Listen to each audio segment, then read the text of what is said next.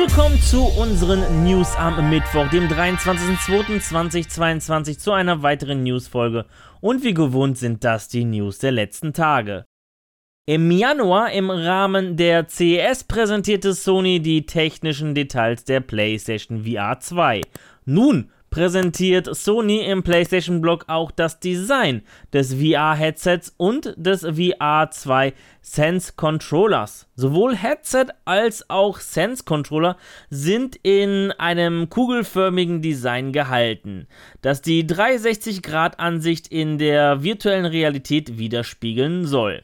Die Farbgebung orientiert sich an der PlayStation 5 in Schwarz und Weiß. Zudem fließt auch viel Know-how des Vorgängers ins neue Design. So hat man großen Wert auf die Ergonomie und den Komfort gesetzt, das Gewicht noch sorgfältiger ausbalanciert und auch gewisse Elemente vom Vorgänger übernommen. Dazu gehören ein anpassbares Visier, das näher oder weiter vom Gesicht entfernt platziert werden kann und ein Stereo-Kopfhöreranschluss. Auch fällt einem auf dem ersten Blick das schlanke Design auf. Das VR-Headset für PlayStation 5 wird außerdem auf ein neues Lüftungsdesign zwischen der Ober- und der Vorderseite des Visiers setzen. Am Samstag berichteten wir schon über den Countdown, den wir auf der Capcom-Webseite sehen konnten. Nach Ablauf des Countdowns wurde auch das Spiel Street Fighter 6 enthüllt, welches wir auch vermuteten. Nach mehr als sechs Jahren und zahlreichen Updates wird der Vorgänger also abgelöst.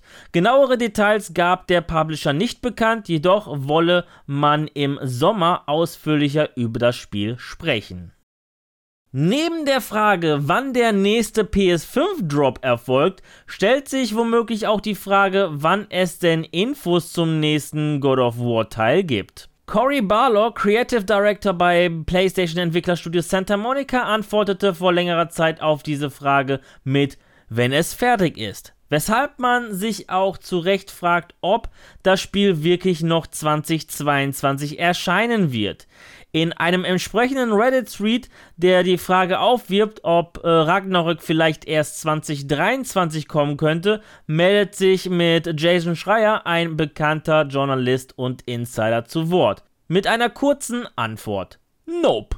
Klarer kann man es nicht ausdrücken. Zudem gibt es sogar auch Hinweise von offizieller Stelle. Im PlayStation-System wurde der 30. September 2022 als möglicher Release-Termin gefunden. Zwar dient dieser als Platzhalter, jedoch grenzt dieser wohl den Release-Zeitraum etwas ein.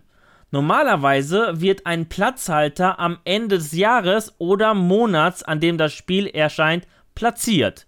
In diesem Fall könnte der Platzhalter darauf hindeuten, dass God of War Ragnarök im September 2022 erscheinen könnte. Auch von verschiedenen Leakern haben wir ein Release relativ früh im Herbst bereits gehört.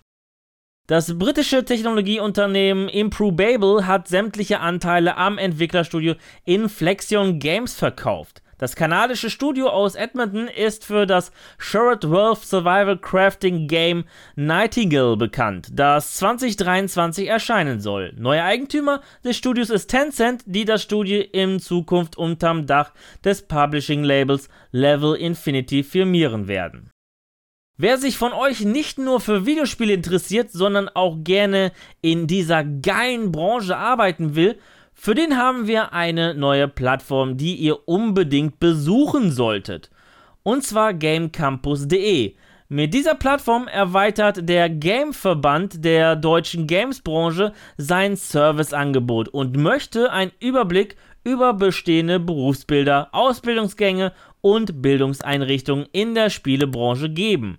Also wenn ihr Bock habt, nicht nur Spiele zu zocken, sondern sie auch zu machen, dann ist die Plattform mit den wesentlichen Informationen ein idealer Ausbildungskompass für euch. Ja, das waren die News der vergangenen Tage. An dieser Stelle verabschiede ich mich wieder von euch.